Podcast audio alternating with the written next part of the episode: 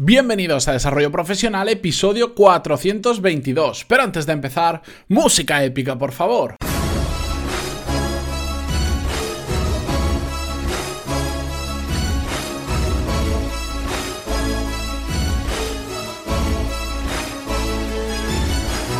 Muy buenos días a todos y bienvenidos una semana más, un lunes más a Desarrollo Profesional, el podcast donde hablamos sobre todas las técnicas, habilidades, estrategias y trucos necesarios para mejorar cada día en nuestro trabajo. Si estáis de vacaciones, enhorabuena, pero si tenéis que estar ahí trabajando con el calor que hace aquí en agosto en España, vamos a intentar que sea lo, más tranquilo posible porque, madre mía, menuda ola de calor, qué fin de semana he pasado. Pero bueno, Detalles aparte, hoy vamos a hablar sobre el conformismo profesional, pero además vamos a hacerlo desde una perspectiva en la que vamos a ver los dos lados de la moneda, que es el conformismo, las dos caras de la misma moneda, el lado bueno y el lado malo, porque siempre solemos asociar la palabra conformismo, o por lo menos yo lo he hecho hasta hace no mucho, con algo malo. Y no es siempre así para nada, depende muchísimo, y esto es lo que he aprendido en los últimos meses, eh, la razón de fondo que hay para ser eh, conformistas o no, el por qué nos estamos conformando en, algunos aspectos de nuestra vida y en otros no. De hecho, podemos ser muy conformistas en algunas cosas y en otras ser muy ambiciosos o todo lo contrario a conformista, que no sé cuál es su antónimo exacto. Hoy vamos a ver varios ejemplos de los dos lados de la misma cara del conformismo y vamos a tratar de entender un poco por qué hay personas que son más conformistas eh, que otra. ¿Por qué quiero hacer eh, hablar sobre este tema en este episodio? Bueno, pues porque como os decía, yo hasta hasta hace no mucho solo entendía el conformismo como, como algo malo, no algo malo, malo, malo, pero sí como, sobre todo como un coste de oportunidad de la gente que se conformaba o en otros aspectos que yo me he conformado, como que estábamos eh, perdiendo una buena oportunidad si empujáramos un poco más. Eso viene mucho marcado pues también por la actitud y la forma de afrontar las cosas de cada uno. Pero a lo largo del tiempo, sobre todo no sé por qué en los últimos meses he he visto varios ejemplos que me han hecho reflexionar sobre este tema y he visto casos muy diferentes y he, tratado de entender por qué habían personas que se conformaban con lo, tenían, con lo que tenían cuando podían haber ido mucho más y cuando he entendido que habían unas razones de peso realmente detrás, me he dado cuenta que igual el conformismo no solo es algo malo, sino que también puede ser muy bueno. Y os voy a poner eh, varios ejemplos. El que me he encontrado más habitualmente es el conformismo que yo le llamo pues el malo, que desde que, sobre todo desde que comencé el podcast, pues como mucha gente me cuenta sus historias de lo que hacen profesionalmente y tal, y me encuentro muchos casos de personas que se han conformado profesionalmente, están en un puesto de trabajo y mm, digamos no quieren ascender o no quieren encontrar de lo que trabajan, pero un puesto mejor o algo, simplemente porque, porque se conforman con lo que ya tienen, están más o menos de acuerdo con su sueldo, con sus condiciones laborales y digamos que no necesitan mal, les genera cierta seguridad su trabajo. En muchos casos hay algunos que que son funcionarios y la sensación de seguridad pues evidentemente es, mucho mayor porque teóricamente tienes el trabajo asegurado de por vida, lo cual en ocasiones es bueno y en ocasiones puede ser muy malo porque si no te gusta tu trabajo estás ahí encadenado ese trabajo de por vida si no haces algo. Pero bueno, en general me he encontrado eso, situaciones en las que hay personas que simplemente no quieren ir profesionalmente, hoy lo vamos a centrar a nivel profesional, a más. Y ya está. ¿Por qué?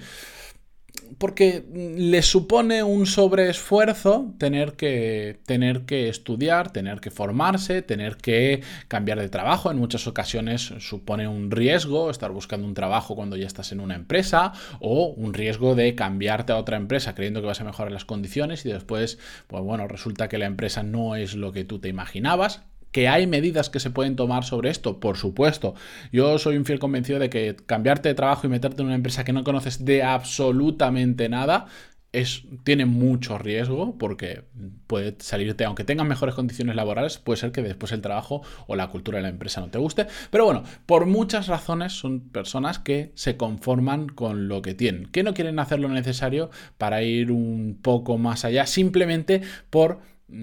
la pereza o por la vaguería de querer hacer más, de, no querer hacer más cosas. Y después, eh, un ejemplo que a mí me ha tocado, que es el que realmente me ha hecho entender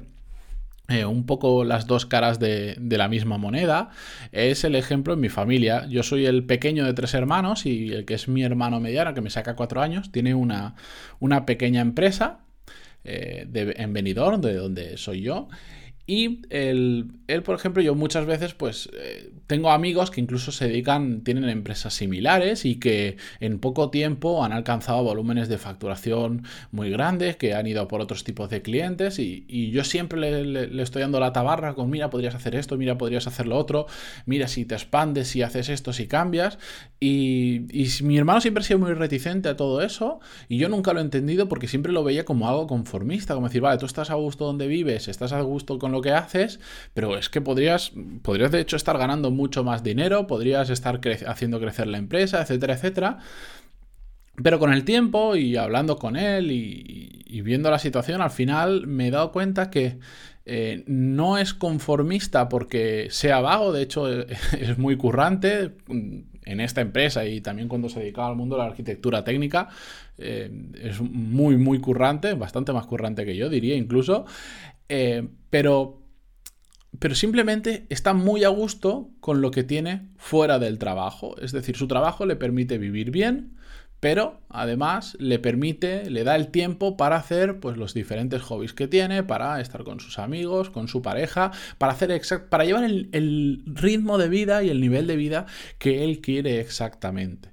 Por eso se conforma, porque ha encontrado el equilibrio entre vida personal y vida profesional. Y esa me parece que es eh, lo que yo he llamado al principio del episodio el conformismo bueno. Porque estas son las conclusiones de, de estos dos diferentes ejemplos que saco. Al final, si te conformas, tiene que haber una razón